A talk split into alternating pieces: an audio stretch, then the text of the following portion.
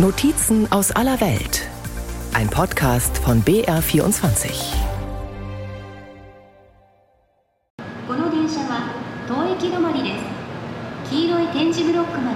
Bahnhof Tokio, ein Shinkansen, fährt ein. Bevor er weiterfährt, bleibt der Schnellzug genau zwölf Minuten im Gleis stehen. Wakana Hamada ist bereits einige Minuten vor Ankunft aus ihrem Aufenthaltsraum unterhalb der Schienen gekommen. Jetzt beginnt der Einsatz der Reinigungskraft. Als die Türen aufgehen, verbeugt sie sich und hält den aussteigenden Fahrgästen eine Plastiktüte für den Müll hin. Um ihre Hüften hängt eine Putztasche, über der Schulter ein Reinigungsbeutel. Wakana Hamada hat sieben Minuten Zeit für die Reinigung. Da muss jeder Handgriff sitzen. Im Waggon werden zuerst die Sitze in Fahrtrichtung gedreht. Nachdem die Sitze umgedreht sind, desinfiziere ich jeden Tisch. Dann kümmere ich mich um den Boden. Am Schluss kontrolliere ich nochmal, ob alles ordentlich ist. Allerdings muss da ein Lappen für etwa 90 Sitze reichen. Der ist nass. Ich wasche ihn mit Wasser und Seife, besprühe ihn mit Desinfektionsmittel und reinige dann die Tische. Sie hetzt durch den Waggon. Tisch runter, ein kurzer Wisch, Klapp wieder hoch, Nackenlehne runter, dann zurück, den Besen holen, durch alle Sitzreihen bis ans Ende, wieder zurück, dann nochmal alle Sitze kontrollieren, hier und da noch ein Kopflätzchen wechseln, aussteigen und wie am Anfang vor den Fahrgästen verbeugen. Es ist zwar wichtig, in der Zeit zu bleiben, denn es ist ein Service, der kundenorientiert ist. Aber zugleich ist das natürlich auch das Schwierigste, ich muss sehr fertig werden, damit die nächsten Fahrgäste einsteigen können. Das ist sehr stressig und anstrengend, aber ich gebe mir Mühe.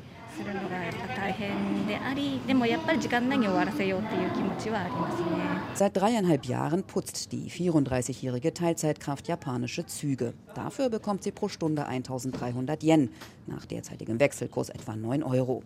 Das Unternehmen Tessei reinigt 170 Züge am Tag. Pro Jahr sind das 63 Millionen Sitze, sagt der stellvertretende Geschäftsführer Fumiyaki Dobashi. Arbeit gibt es genug, aber es sei schwer, Personal zu finden. In Japan ist es immer noch so, dass der Putzjob einen schlechten Ruf hat.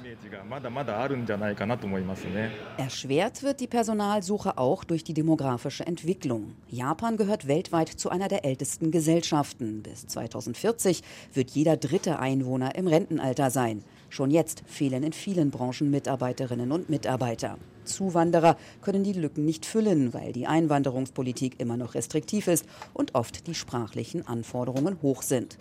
Auch beim Zugreinigungsunternehmen Tessay sind nur 2% der 800-köpfigen Belegschaft ausländischer Herkunft. Bei uns ist der Kundenkontakt sehr wichtig und dafür braucht man gutes Japanisch.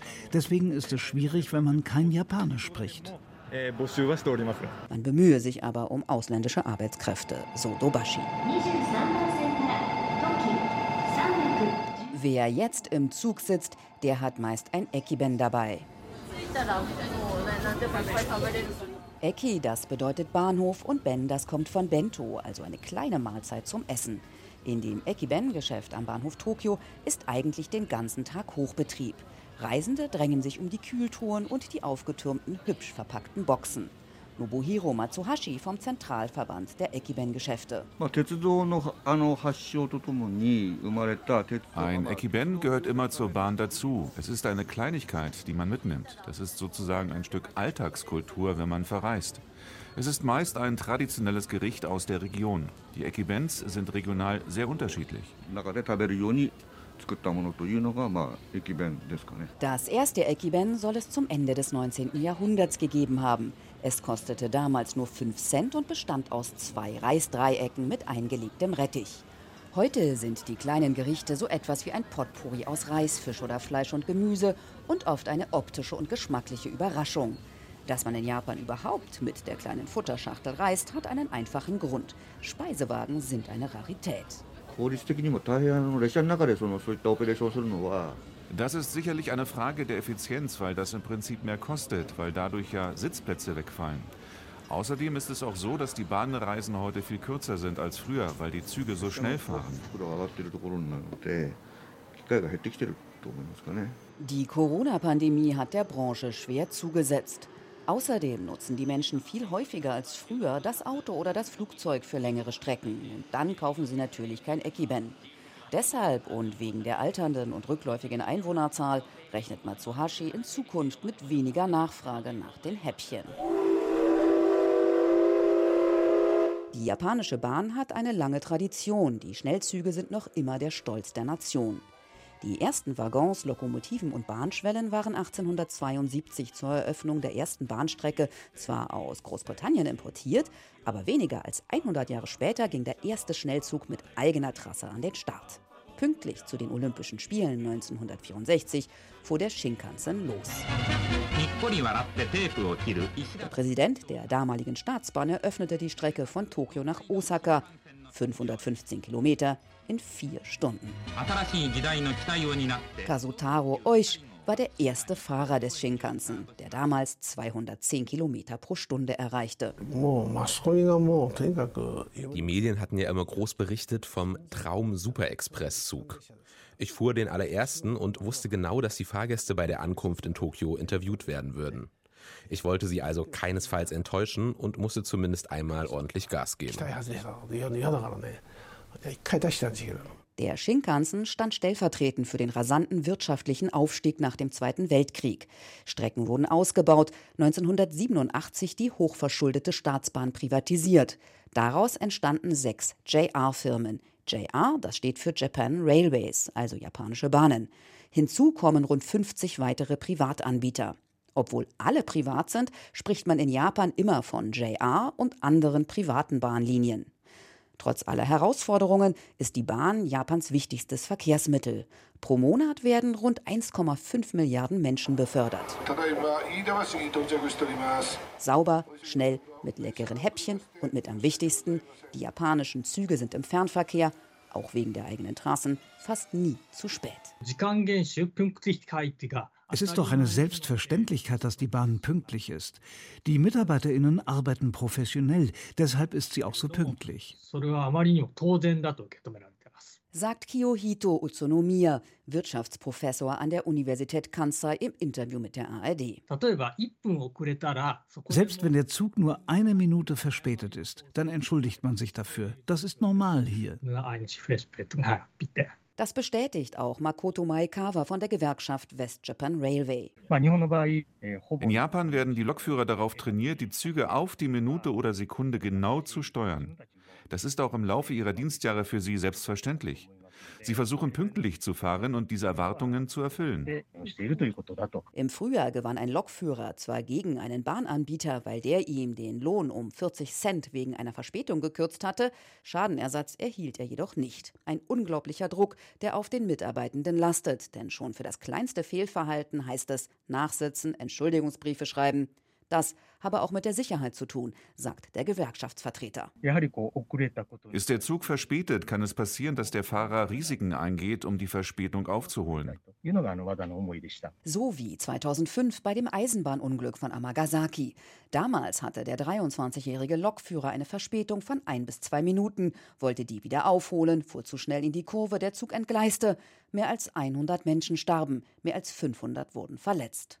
Zu oft scheint das zum Glück nicht vorzukommen, beziehungsweise geht das dann meist glimpflich ab. Verkehrsexperte Kiyohito Utsunomiya von der Kansai-Universität. Ich habe hier die Daten von Deutschland und Japan vorliegen. Wenn man beide Länder miteinander vergleicht, ist die absolute Zahl der Unfälle in Japan zwar ein wenig höher, aber Japan befördert viermal mehr Menschen pro Kilometer und deshalb ist die Unfallbilanz insgesamt niedriger als in Deutschland. Die vielen guten Seiten der japanischen Bahn überdecken ein großes Manko, denn das Angebot in dem langgestreckten Land klafft weit auseinander. In Ballungsräumen ist es gut ausgebaut, ländliche Regionen fallen hingegen hinten runter. Die Bahnen sind in privater Hand und müssen oft Profit abwerfen, und wenn es immer weniger Kunden gibt, werden eben die Fahrzeiten angepasst. Ein Beispiel aus Futschu in der Präfektur Hiroshima. Der Ort hat 36.500 Einwohner. Jahr für Jahr werden es weniger. Koji Itazaki leitet in Futschu eine Oberschule. Es leben immer weniger Kinder in dieser bergigen Region. Und sollte JR West diese Bahnlinie auch noch abschaffen und die Kinder es dann nicht zur Schule schaffen, können wir dicht machen. Schon jetzt besteht der Zug nur noch aus einem Waggon und kommt nur sechsmal am Tag nach Futschu. Die Schule hat noch 59 Kinder und die sitzen oft schon um kurz nach sieben an ihrem Ziel, weil es keine andere Bahnverbindung gibt. Ich komme viel zu früh an. Ich lese dann hier so lange, bis die Schule um 8.30 Uhr beginnt. Beide wünschen sich mehr Züge. Doch die zuständige Bahngesellschaft macht jetzt schon umgerechnet 4,6 Millionen Euro Verlust im Jahr. Kenzo Takeuchi, Wirtschaftsexperte an der Christlichen Frauenuniversität Tokio, fordert deshalb ein Umdenken. Es ist fast aussichtslos, dass sich solche Bahnlinien und Gesellschaften in Zukunft besser über Wasser halten können. Deshalb sollte man touristische Attraktionen einer Region besser vermarkten. Nur durch so eine Diversifikationsstrategie können solche Bahnunternehmen überleben. Verkehrsexperte Utsunomiya von der Universität Kansai spricht bereits von einer Abwärtsspirale, denn durch weniger Service verlieren die Bahnen Fahrgäste. Zwar würden die privaten Bahnen staatlich ein wenig unterstützt, um nicht bankrott zu gehen, aber eine Dauerlösung ist das aus Sicht des Wirtschaftsprofessors nicht. Der Lokalverkehr sollte nicht in privater Hand sein, meint er. Hier könne man gut von Europa lernen, so Ozonomia, der auch in Wien und Manchester geforscht hat. Die Verantwortung sollte stattdessen bei den Städten und Kommunalverwaltungen liegen und zur Stadtentwicklung gehören. Die Bahn ist Teil der Mobilität und erhöht die Lebensqualität und sie sollte deshalb allgemeingut sein. Zwar gäbe es auf verschiedenen Ebenen darüber Gespräche, doch konkret sei nichts und die Enttäuschung darüber ist dem Professor anzumerken. Auch müssten sämtliche Verkehrsmittel besser miteinander vernetzt und aufeinander abgestimmt werden, so wie zum Beispiel in Deutschland. Utsunomiya wirbt für ein integriertes System, in dem alle Verkehrsmittel gemeinsam gedacht werden. In Europa existiere das schon längst, in Japan jedoch nicht. Das 9 bzw. 49 Euro Ticket in Deutschland findet der Wissenschaftler Zitat revolutionär und hält das für den richtigen Weg, um Bahnfahren attraktiver zu machen. Denn in Japan ist Bahnfahren teuer. Wer zum Beispiel zwei Stunden mit dem Shinkansen unterwegs ist, zahlt rund 300 Euro für die Hin- und Rückfahrt. Frühbucherrabatte wie in Deutschland kennt man in Japan nicht. Und auch im Innenstadtverkehr kommt man bei täglicher Nutzung schnell auf mehr als 100 Euro im Monat, weil man während der Fahrt oft mehrere Linien nutzt und immer wieder zahlen muss. Doch anstatt sich um die Bevölkerung auf dem Land zu kümmern, arbeiten die privaten Bahnen daran, die wichtigsten Ballungsräume Tokio und Osaka noch schneller miteinander zu verbinden. Und zwar mit der Magnetschwebebahn Maglev. Der Maglev soll 600 Kilometer pro Stunde zurücklegen können. Allerdings gibt es bisher wegen diverser Probleme und erheblichem Widerstand keinen konkreten Starttermin. Ein großes Problem sind die komplizierten Baumaßnahmen, denn anders als andere Züge kann der Maglev nur auf gerader Strecke fahren. Im Herzen von Tokio wird 40 Meter in die Tiefe und nach Westen gebohrt. 2024 soll der Tunnel Dennenshofu, eins der wohlhabenden Viertel Tokios, erreicht haben. Kazuhiko Miki wohnt dort und klagt mit 24 Anwohnern gegen den Bahnbetreiber JR Tokai und fordert einen Baustopp. Durch das Rütteln des Bohrers fürchten wir, dass sich der Boden absenkt und unsere Häuser beschädigt werden. Dazu kommt der Lärm. Der Rentnerin Mikiko Yamanashi bereitet noch etwas anderes Sorgen. Kommt der Tunnel, wird der Wert des Hauses sehr stark sinken. Das konnten wir schon dort sehen, wo ein Teil eines Tunnels eingestürzt ist. Dort will keiner mehr ein Haus kaufen. Gemeint ist eine Gemeinde rund 20 Kilometer westlich von Tokio. Durch den Tunnelbau sackte eine Straße ab, ein riesiges Loch entstand, die Bauarbeiten mussten eingestellt werden. Weitere Klagen sind anhängig, obwohl eine Magnetschwebebahn viele Vorteile hat. Sie ist sicher, schnell, leise und kostengünstiger in Betrieb und Wartung. Derweil arbeiten Japans Ingenieure weiter am Shinkansen Alpha X, eine neue Version der konventionellen Züge, der ab 2031 eingesetzt werden und 360 Kilometer pro Stunde fahren wird.